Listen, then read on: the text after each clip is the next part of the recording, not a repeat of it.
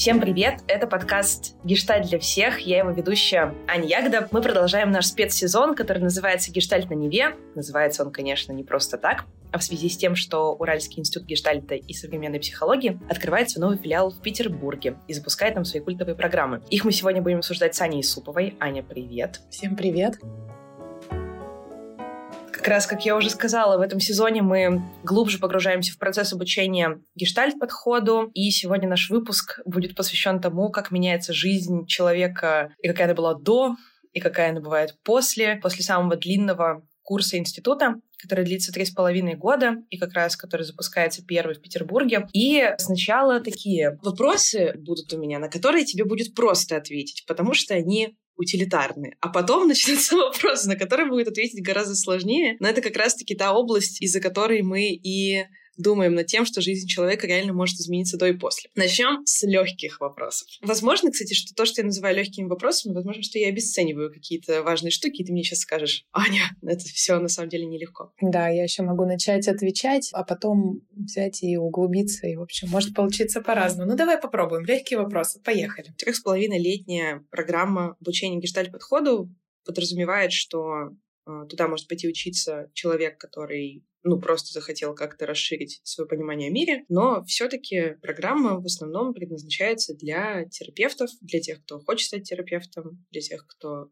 хочет расширить свою область профессиональной компетенции. И вот что происходит именно с терапевтом утилитарно, то есть как бы что за время трех с половиной летнего обучения он получает. То есть, ну, насколько я понимаю, один из самых важных критериев это, ну, конечно, диплом. это вот как раз область легкого ответа, который, который я предполагаю. Возможность начать первую практику. В общем, какие важные процессы происходят с человеком во время программы, если мы говорим про именно профессиональный путь, потому что мне кажется, это важно обсудить в контексте нашего инфополя инфо-цыганства, где мы каждый день видим... Ну да, всякое разное. Таргетную рекламу в стиле «Стань психологом за пять дней, научим всему». И вот это вот все. Да, мы такие три с половиной года, и это, в общем, база. И дальше учиться всю жизнь. И это, конечно, да, отличается немного. Что получит э, человек, решивший освоить профессию, профессию гештальт-терапевта? Он получит инструмент в руки, он получит очень много практики и ту базу, на которую он сможет опереться и пойти работать с клиентом. Не могу сказать, что первые приемы, наверное, будут совсем без страха, но в нашей профессии очень важен принцип «не навреди». И мы про него заботимся. Так вот, наши выпускники, в общем, могут быть в этом смысле достаточно спокойны. Они знают и умеют многое для того, чтобы быть полезными, но в худшем случае просто ничего не поломать, не испортить, не навешать там своих каких-то представления об этой жизни, не манипулировать своим клиентом. В общем, такая техника безопасности, которая очень-очень крепко оседает, в том числе благодаря первому терапевтическому году, где с клиентской позиции на себе чувствуется, что значит безопасность, что значит профессиональная работа терапевта. Вот. Ты сказала, что самый простой ответ — это диплом, и это, может быть, та не, не самая простая часть. Самый простой ответ, но не самый простой путь достижения этого, этого диплома. Да, да, точно. Диплом надо написать, и это не формальное действие, это диплом по собственной практике. И это не похоже на то, что делают в институтах, где, ну, что-то это такое скорее исследование, наблюдение. Здесь же это ну, такой личный профессиональный путь, опыт, разбор того, что ты сделал на языке гештальт-подхода. Это иногда очень сложно. Иногда люди это делают не когда заканчивают обучение, а на следующий год или через год, собирая, в общем, все как-то воедино. Но те, кто написали диплом и защитили его, это просто качественно другие специалисты, конечно. Всегда есть возможность просто закончить обучение, выйти с документом о том, что ты все прослушал и везде был, но без диплома. Это тоже вариант. Но наши выпускники с дипломами — это, конечно, другое качество. Открою небольшую завесу тайны, что мы уже пытались писать для слушателей. пытались писать этот эпизод подкаста. По техническим причинам нам приходится его перезаписывать. Но, кстати, я уже узнаю какую-то новую информацию, которую в прошлый раз не спрашивала. Когда-то ты говорила о том, что люди, которые защищают у вас дипломы, это в основном работы, которые часто вызывают у вас какие-то супер трогательные эмоции, там, слезы на глазах. Почему? Так получается. Ну, мы очень гордимся нашими выпускниками, и когда человек проделывает огромную работу, каждый диплом уникален, и это не просто слова, это если это терапевтический диплом, у нас два вида дипломов, в отличие от очень многих организаций, преподающих ну, гештальт и не только гештальт, занимающихся обучением практической психологии. У нас есть еще категория дипломов за пределами терапии. Это когда гештальт-подход используется в любой другой работе специалистов, э, ну, в любом человеческом взаимодействии. И это сложно, про это никто не написал книг, негде взять теорию, и это огромный путь, когда наши выпускники проделывают какую-то невероятно интересную, увлекательную работу и для них тоже, но большую и трудную. И мы гордимся тем, какая это красивая точка, каким, как они завершают свой гештальт по обучению. И узнаем сами на защитах много нового, потому что ну, в какой-то своей теме этот человек начинает становиться специалистом,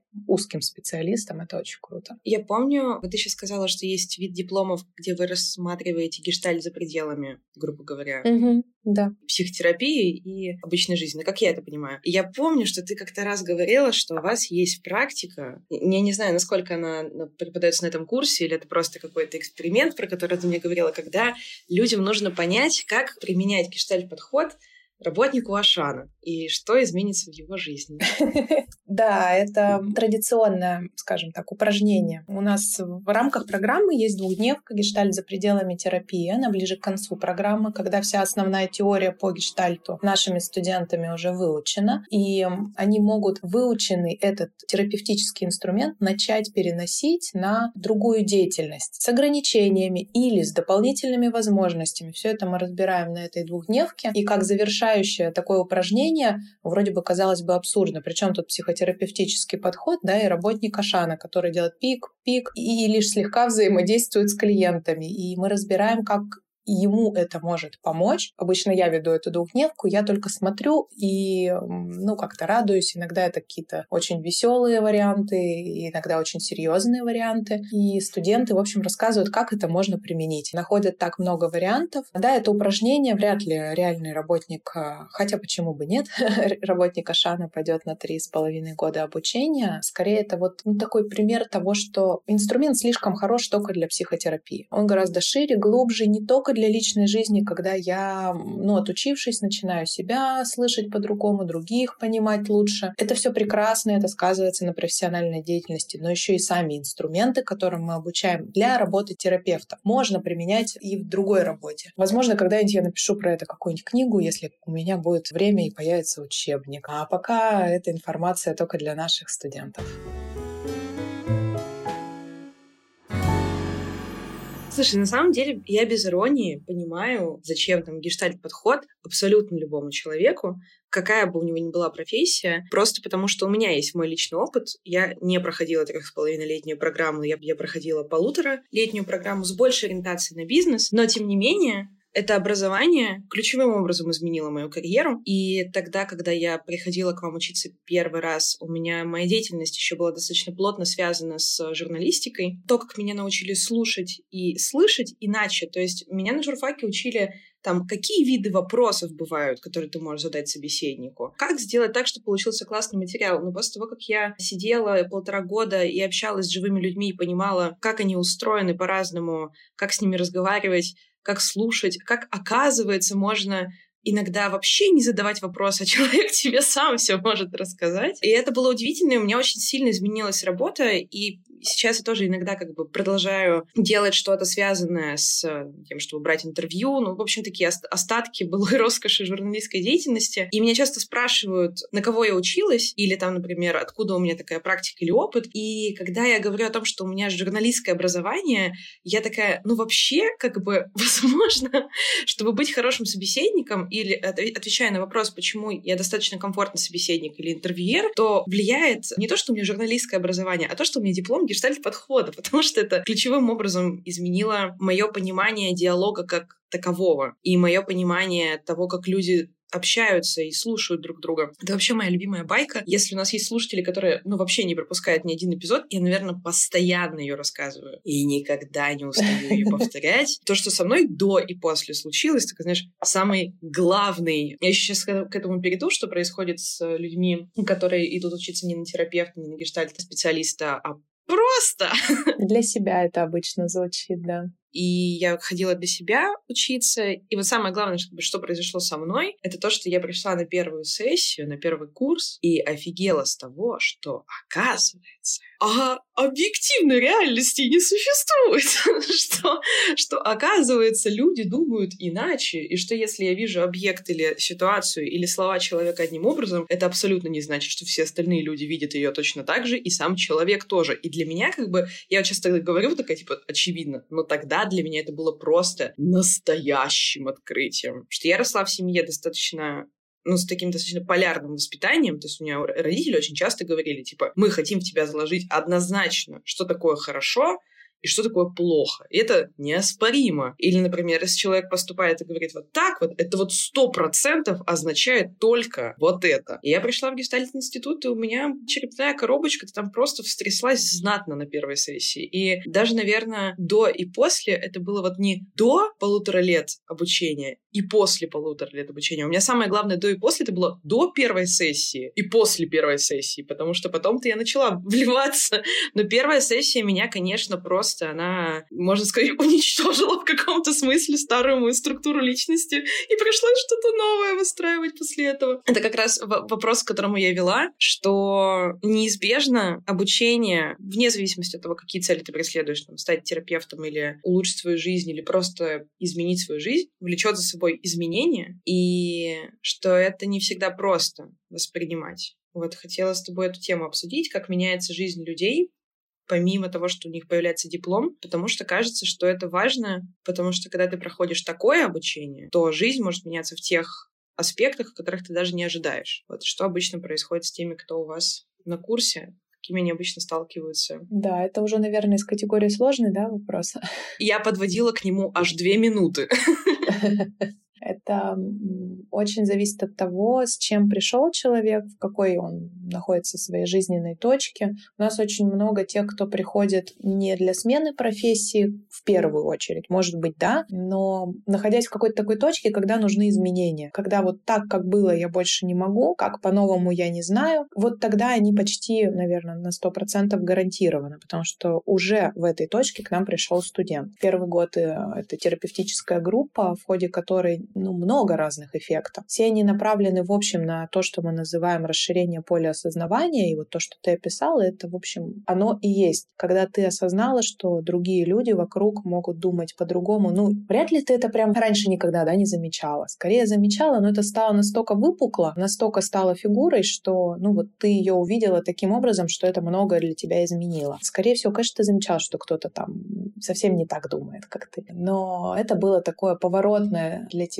событие, и для каждого студента, возможно, ну вот, находясь в точке, когда я хочу изменений, может быть, боюсь очень их, но они мне нужны, ну, будет что-то такое происходить. Будет очень много про себя и про других лю- людей такие, какие они есть. И это, конечно, непросто. Иногда это очень тяжело, и мы, в общем, студентов предупреждаем, что это эмоциональная нагрузка, что если прямо сейчас у вас, не знаю, есть еще какой-то курс терапевтический, или у вас там на работе большие-большие грандиозные изменения сейчас, то, может быть, стоит сделать это попозже. И в любом случае на время первого курса призываем не принимать каких-то очень резких кардинальных решений, потому что есть эффекты, когда вот это все начинает вдруг происходить, всего так много, ну, что называется, не на трезвую голову. Гештальт очень сильно про эмоции, большинство населения нашей страны очень сильно про голову. И когда мы меняем этот фокус, ну, начинает, наверное, штормить. Я бы так это назвала. Вместе с тем есть эффекты, которые, наверное,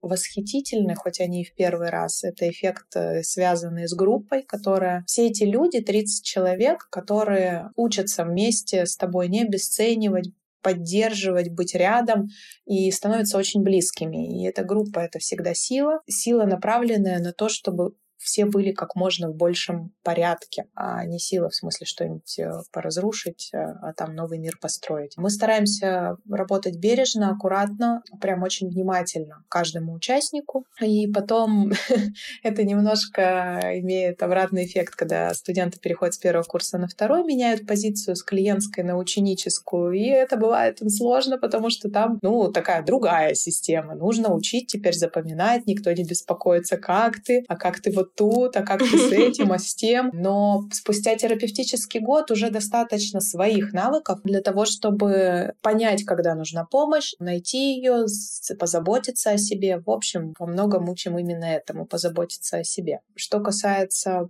тому, как это, после первого года или как это после третьего года. Пожалуй, так. Я не знаю тех, кто бы мне сказал, ну, было и прошло, и, и ничего вообще, и никак. Возможно, просто они со мной не общаются. Могу себе такое допустить. Но в целом, так как Многие студенты так или иначе остаются в нашем поле зрения, выпускники, даже те, кто там уже много лет назад закончил, мы с ними продолжаем общаться. Они приходят на наши новые года, которых уже не было, да, два года из-за ковида, и в этом году не будет по другим причинам. Но ничего, мы увидимся, надеюсь, в следующем. Приходят наши праздники, мероприятия, такие более-менее открытые, и обычно довольно много благодарности. Наша команда, конечно, молодец, и все мы очень стараемся, но большую часть пути делает именно сам студент. Это прям вот на много-много процентов из ста его путь, заслуга и труд.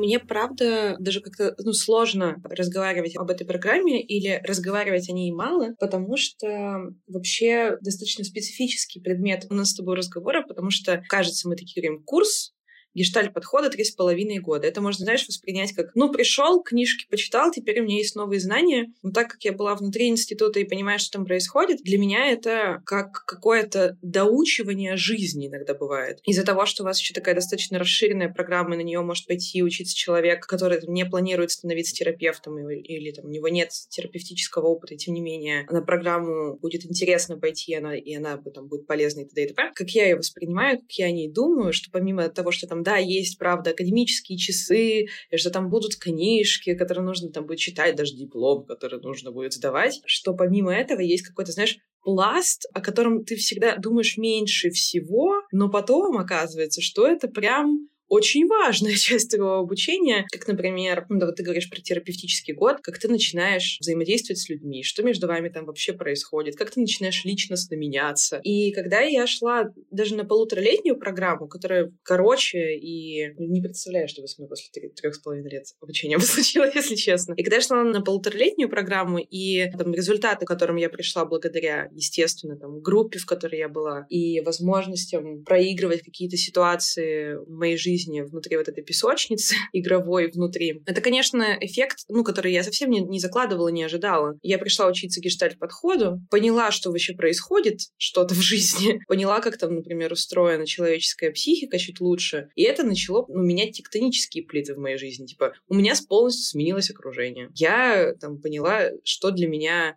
нормально в коммуникации, а что ненормально, как я сейчас хочу получать обратную связь, а как не хочу. Именно поэтому у меня сменилась работа, потому что мне не нравилось как устроено там в том коллективе, в котором я была и так далее тому подобное. Но я не закладывала это. Я думала, я сейчас пойду, какие-то прикольные практики получу, какими-то новыми знаниями обрасту, у меня еще будет диплом, красота. В итоге как бы жизнь меняется сильно. Ты с этого еще в процессе офигеваешь очень сильно тоже. То, что неизбежно начинает с тобой происходить. То есть не обойдется все тем, что ты такой... Слушай, и да, и нет. А мы сейчас с тобой говорим, и я думаю, слушатели нас там послушают, и, ну, может быть впечатление, что, не знаю, там небо упадет на землю или что-то что вроде того. Ну, это я просто я впечатлительная, я хочу сразу же задать очень большую ремарку. Я, знаешь, думаю, кроме того, что ты впечатлительная, ты еще была в такой точке готовности услышать, воспринять и взять, наверное, по максимуму. Это не всегда так, это не обязательно. Вообще большое, как мне кажется, можно испытывать спокойствие в той точке, что можно брать ровно столько, сколько тебе сейчас по силам. Это тоже из заботы о себе. То есть если ты готова к кардинальным каким-то изменениям, это может быть толчком. Это место может быть поддержкой, это место может сопровождать тебя на пути изменений, как и личная терапия. Ведь очень по-разному бывает. В личной терапии иногда годами мы довольно медленно продвигаемся. Ну, медленно, как сказать, а, относительно кого-то, кто продвигается быстро. Но у всех разная внутренняя скорость и разные потребности на данный момент. Если кто-то приходит ну, в такой точке и готовности, и наличия ресурсов. Одно дело, я хочу все изменить, и другое дело, у меня есть силы все изменить. Я могу очень хотеть, не знаю, там, поменять свою семейную жизнь, но не иметь на это сил в данный момент. И тогда это будет, ну, более медленный путь, чем если бы у меня были ресурсы. И тогда, наверное, вся работа будет вокруг того, где и как, сколько мне взять ресурсов, и как я могу сейчас сохранять себя. И снаружи, да может и изнутри, это не будет переживаться как глобальные изменения. Если же я пришла уже с чемоданом сил, с какими-то планами, с энергией, со способностью, в том числе воспринимать и быстро меняться, у нас у всех очень разная скорость приспособления к изменениям. Мы разные в этих местах и даже в разных областях своей жизни. Не знаю, там я могу очень быстро и гибко на работе как-то подстраиваться, но там сильно подтормаживать в какой-то другой сфере. И подтормаживать не будет плохим словом просто. Там моя скорость, ну не знаю, там. Я вот, например, очень медленный водитель. Я собираюсь в ближайшее время ехать в Миас на горных лыжах кататься. И говорю, ну, готовьтесь, детям, будем ехать весь день. Кто вокруг слышит, говорит, Тань, там нормальная дорога, ты чё? Я говорю,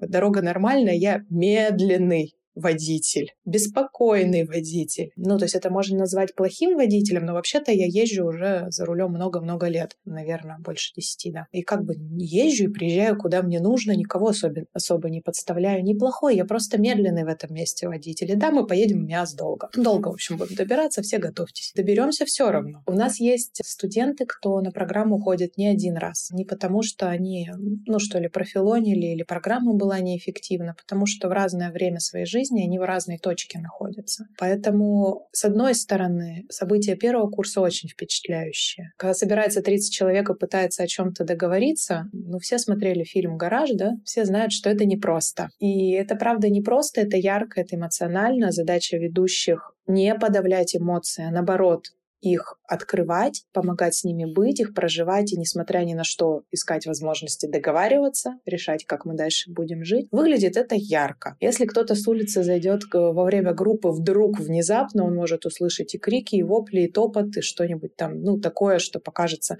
тут сумасшедшие, ну, или тут секта. Ну, так бывает, что они там про нас такое думают. На самом деле люди просто чуть-чуть отпускают себя. И, конечно, это громко, конечно, это ярко, и, наверное, не то, что можно описать словами. Каждый раз, когда на вступительном интервью, часть из них я провожу, но большую часть вступительных интервью проводят у нас авторы программы, основные лица, Михаил и Марианна. Ну, бывает так, что часть из них провожу я. И я всегда вот говорю про то, что я не смогу описать, что там будет. Но как-то я должна понять, вы готовы или нет. Да и одно то, что люди к нам приходят, и им нужно сесть на пол на подушке в круг. А это не парты, это не стулья, это совсем другое взаимодействие. И кто-то занимает выжидательную позицию позицию, примеряется. Ну, там, по фактам ничего не меняется так, как у тебя. А иногда и не надо менять факты, нужно поменять внутреннее отношение к этим фактам. Вот как-то так с разных э, сторон я попыталась рассказать, как это может быть. Но может быть совершенно впечатляюще, конечно. Я думаю, что я везучий в этом плане человек. Везет тому, кто везет. Вот я как раз хотела спросить, меня это всегда удивляло, потому что там даже на моем курсе были люди, которые, допустим, уже были терапевтами просто в других других направлениях. И вот, например, была я, человек, который, ну, как, как ты видишь, до сих пор не гештальт-терапевт. Да, вижу.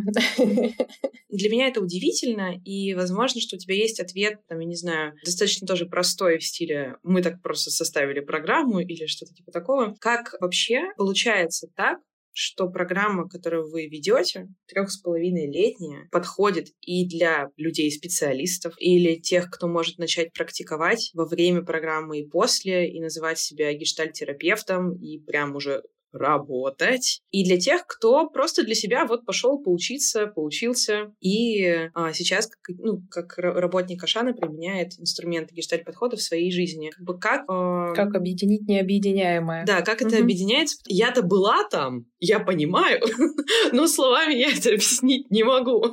Ну, по мне тут каких-то таких две важных вещи, наверное, мне важно сказать. Одна из них про то, что любой терапевт, ну, есть европейские исследования про то, что любой подход из общепризнанных, их, не знаю, 10-12, сколько-то вот. Я не то, чтобы сильно слежу за исследованиями, но разные цифры, просто разный год, когда это основные направления, они равно эффективны, неважно, как бы, чему именно ты учишься. Дело в том, что любой терапевт работает инструментом с собой. И вот это важно. А уж инструмент себя мы прокачиваем будьте нати. Поэтому даже если есть опыт в другом подходе, мы ни в коем случае не отрицаем ценность других подходов. А, гештальт как раз. Вот это странно. Я очень от многих специалистов других подходов слышу, что их, их учили. Их учили так, что ну, гештальт против всех. Возможно, это связано с тем, что основатель гештальта, он такой был очень революционный товарищ. У меня книжечка Перлза вот прям лежит э, на моем на моем столе, да. Вот. Но это же было когда современный гештальт, он во многом готов объединяться, соединяться, соприкасаться с очень многими подходами и мало чему противоречит. И когда мы общаемся с хорошими специалистами других школ, которые, ну, как-то уже очень давно в практике, то мы говорим про одно и то же, просто немного разными словами. Да, есть нюансы, да, есть там какие-то фокусы, но Первое, чем работает любой специалист, это собой. И любой, а, любое обучение, направленное на развитие, скажем так, этого инструмента, оно прекрасно, как бы оно ни называлось. Поэтому, если к нам пришел человек, учившийся другому подходу или в другом месте, противоречия никакого нет, только обогащение. Как раз это могут быть очень интересные. Я, я как всегда, видите, просто я дипломы курирую.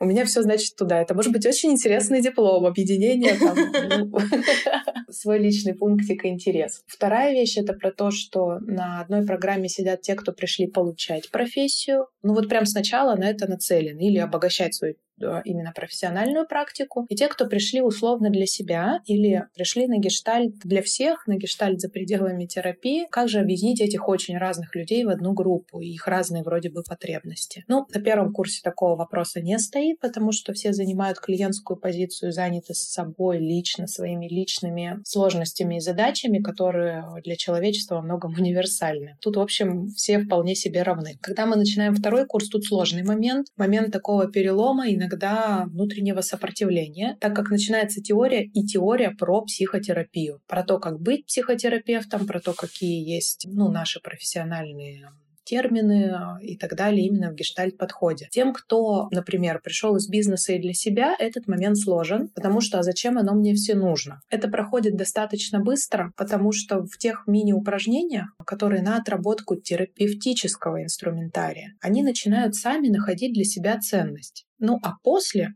еще и мы докручиваем, показываем, где она может быть. Дело в том, что обучая, изучая именно терапевтически вот этот инструментарий, как работать терапевтом, это просто прекрасная тренировочная площадка. Вот оттренировали то, как взаимодействовать, как поддерживать контакт, как работать с сопротивлениями, ну и так далее, и так далее. А теперь уже на третьем курсе вот это все выученное, мы чуть-чуть, правда, чуть-чуть, я не знаю, на совсем чуть-чуть немножко градусов поворачиваем эти очки и начинаем на мир смотреть сквозь призму гештальт-подхода. И все, оно начинает ложиться везде. На юриспруденцию, на переговоры, на сопровождение конфликтов, на должность руководителя. Вся наша терминология, все наши теоретические вещи, которым мы обучались, туда прекрасно ложатся. И вот это получается такая сложность найти смысл тогда, когда еще непонятно. А потом сессия за сессией люди приходят и говорят, а вот мне вот это то, что мы проходили, было вот так-то, так-то и так-то, даже если это не терапевты. Удивительно, но те, кто учится на терапевтов или уже терапевты и имеют свою практику, они, наверное, меньше открытий то ли сообщают, то ли как, а вот как раз те, кто пришли не профессию получать, они при должной такой наблюдательности становятся становится гораздо богаче. И поэтому этот инструмент прекрасен. И вот этот сложный момент на втором курсе, когда там начинаются философские истоки, гештальт подхода, ну да, специфическое. Но без этого понимания просто как-то очень сложно, ну как бы это как без ног одна голова без понимания того, кем был Фридрих Перлс. Я просто... Да, и как это все получилось. Я такой фанат книги «Внутри и вне помойного ведра». Это просто, знаешь, реально моя прикроватная книжка. То есть я иногда такая, знаешь, ложусь спать, думаю, ой, ну почитаю э, то, что думал Фридрих Перлс, потому что его фигура, она меня просто настолько захватывает. Преследует. Да-да-да, преследует. Я не видела еще ни одного человека, который бы разделял мой восторг по поводу этой книги, потому что стоит учитывать, что моя любимая литература это типа Марсель Пруст или там... Да, это стоит учитывать. Какая-нибудь Вирджиния Фолкнер и все ребята, которые такие отказываемся от правил написания, мы сейчас будем путешествовать по потоку сознания.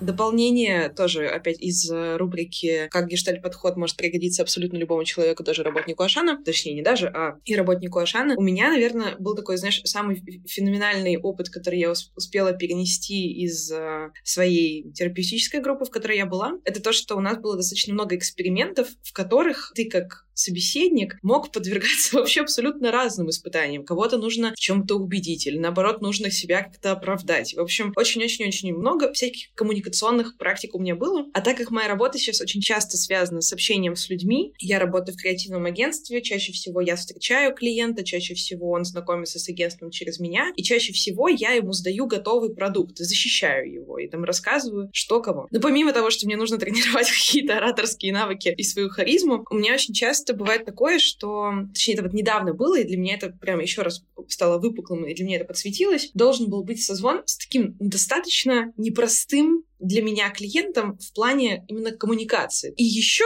я не была уверена на сто процентов за нашу работу, то есть я прям понимала, что звонок будет достаточно сложным, и что могут задать какие-то вопросы, на которые, возможно, нужно будет прям подумать. А, потому что готовых ответов у меня еще нет. Я пишу своей команде, что, ребята, вот есть у нас такая-то презентация, вот эти вот части в ней, они достаточно слабые, и нам за них, могут дать... Нас, нас могут пропесочить за них. Так вот, вот эти слайды я возьму на себя, и если как бы типа будут песочить, то пусть типа пропесочат меня, потому что как бы я это выдержу. И я такая, это когда я успела стать таким человеком? Это, это когда для меня возможность того, что как бы будет очень сложная коммуникация, стала той зоной, за которой я могу взять ответственность, например, ну, помочь кому-то другому. И я начала тут же вспоминать кучу всяких экспериментов, которые были у меня на группе, случае, где ну, буквально, возможно, тебе нужно выдержать, как на тебя кто-то орет, и ты такой думаешь, угу, угу, и что-то нужно с этим делать. Или, ну, в общем, большое-большое-большое количество не самых простых коммуникаций, которые могут состояться у тебя с человеком, помимо обычных практик, где там ты учишься слушать, ты учишься слышать, ты учишься говорить о себе и так далее. И, наверное, вот это одна из самых главных штук, которая сейчас мне помогает, потому что я выхожу на созвон такая, что бы ни происходило, я могу выдержать абсолютно любую коммуникацию.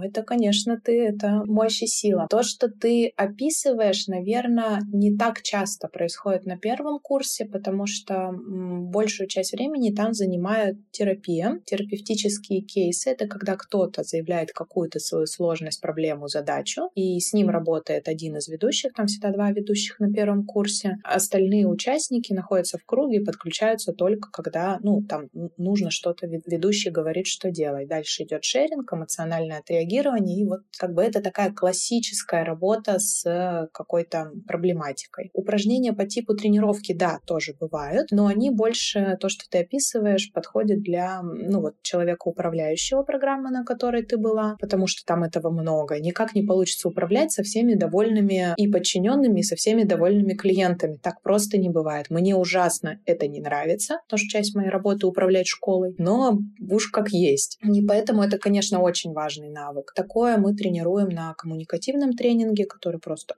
коммуникации, вот точка, так и называется. То, что ты говоришь в любой сфере, вот я не знаю, как научиться ездить на велосипеде без тренировки езды на велосипеде, как научиться общаться в семье без тренировки, без уроков про то, как это делать. Уроков не в смысле сели, записали карандашик послюнявив вот в тетрадочку, а прямо попробовав. При этом наша жизнь, она же дает нам эти уроки, но очень определенные направленности. Обычно в каждой конкретной семье набор уроков очень определенный с мамой надо вот так, с папой надо вот так, в семье у нас принято вот так. Спектра нет. Потом, например, очень сложно может быть выдерживать, ну, там, гнев заказчика. Праведный, неправедный, ну, там, неважно. Потому что, ну, вот в семье гнев подавлялся или, ну, был настолько невыносим, ну, и так далее, и так далее. Это уже такие могут быть терапевтические вопросы. Когда даже, ну, там, вот этой тренировки не надо, вот прям отрабатывание навыка, когда на тебя кто-то кричит. Но после разбора какого-то кейса, там, семейного, становится проще везде с конфликтами, потому что больше нет склейки там с кричащим папой или кричащей мамой, или наоборот молчащими. И можно набирать свой репертуар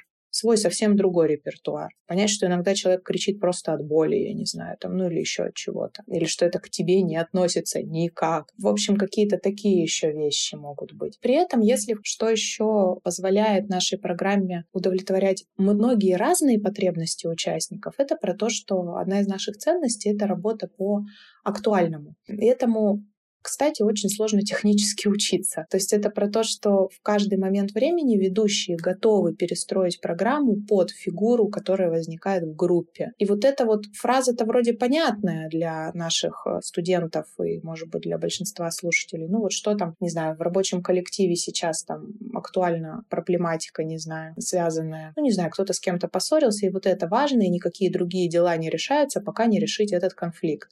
Понятно же. Но не то, чтобы каждый руководитель или каждый человек, заметив актуальное в своей семье, готов засучить рукава и прям вот с этим актуальным что-то делать. Ну, а ведущие профессионально обязаны. Профессионально обязаны выделить эту фигуру, которая в группе стала важной. И, например, это может быть фигура того, что очень сложно сейчас обходиться с агрессией, идущей из мира. Потому что не только клиенты обычно у руководителей есть недовольные. Ну, там, как у тебя, ну да, бывает. Да, бывает, там, коллектив косячит, и с этим что-то тоже надо делать. А не то, чтобы это профессиональные данные. Сейчас вообще уровень агрессии повышен. И фигура в группе может быть того, что, ну, а как с этим справляться? На дороге орут, в магазине орут, не знаю, в МФЦ э, вообще документы в окно швырнули, ну и так далее. Не было такого, там, не знаю, два года назад. А сейчас есть. И что с этим делать? Вот такая фигура в группе. И тогда могут быть и упражнения, и тогда может быть и тренировка, и тогда может быть что-то еще, что прямо на месте ведущие сориентируются и предложат. И еще поэтому, наверное, нас когда спрашивают, какая у вас программа? Скажите, что мы делаем 15.00, не знаю, там в четверг на второй сессии. А мы такие, а мы не знаем. У нас есть там, ну, какие-то вешки, у нас есть обязательный набор лекций для второго, третьего курса. Но вообще-то каждая группа уникальна, потому что она в разное время и актуальна для группы разная. Но уж терапевтический год-то это просто сплошная, как сплошной эксперимент. Никто никогда не знает, что будет происходить дальше. Можно предполагать, ну, опираясь опираясь на опыт. Ну, там, не знаю, я вот знаю, что середина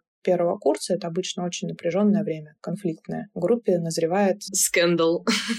Что-то должно назреть, потому, ну, или там в начале четвертой сессии, потому что так работает динамика группы. Это ок, это из опыта уже и мы знаем, как с этим обращаться. Но вообще, прямо там никогда не знаешь, что скажет следующий человек. Как-то так я, наверное, отвечаю на то, что ты начала говорить про то, что это может быть такая тренировка. То есть это не совсем тренинговые вещи, но если они становятся актуальными и нужными, они появятся обязательно. А если от кого-то из участников есть вопрос, то шансы на то, что они появятся, еще больше. Потрясающе. На самом деле, я получила ответ сегодня на все свои сложные и легкие вопросы. Спасибо тебе, что ты помогла с ними справиться. Если у тебя есть еще какие-то темы в дополнение, которые, возможно, я не спросила, как интервьюер. Слушай, я думаю, можно вот тот кусочек попробовать. Думаю про этот, который все-таки из чего состоит программа, но как будто бы вот он прошлый раз был важен, а сейчас почему-то кажется, что нет. Я, я не знаю. Немножко по-другому мы с тобой это пошли, и оно тоже прекрасно. В этот раз я прям почувствовала, что как-то поглубже в суть программы нырнули. Я, видишь, как обычный пользователь игнорирую иногда психотерапевтов, потому что я такая, а, а это не мой опыт был, поэтому я...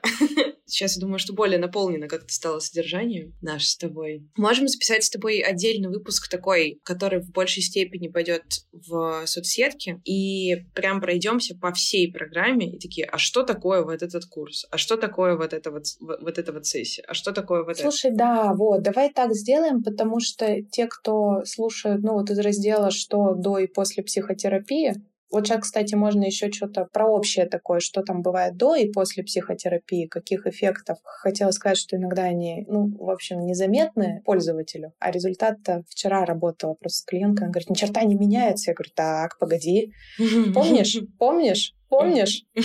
Она такая, ой, ну, в, общем, вот про вот это хочется что-то сказать. А технически, ну, чем они наполнены, это для тех, кому нужно. То есть вот кто хочет голосом послушать, можно действительно будет сделать. И даже, ну, как бы, не то чтобы обязательно к прослушиванию. Здравствуйте, это подкаст «Гештальт для всех». Это серия не обязательно к прослушиванию. Гештальт не для всех.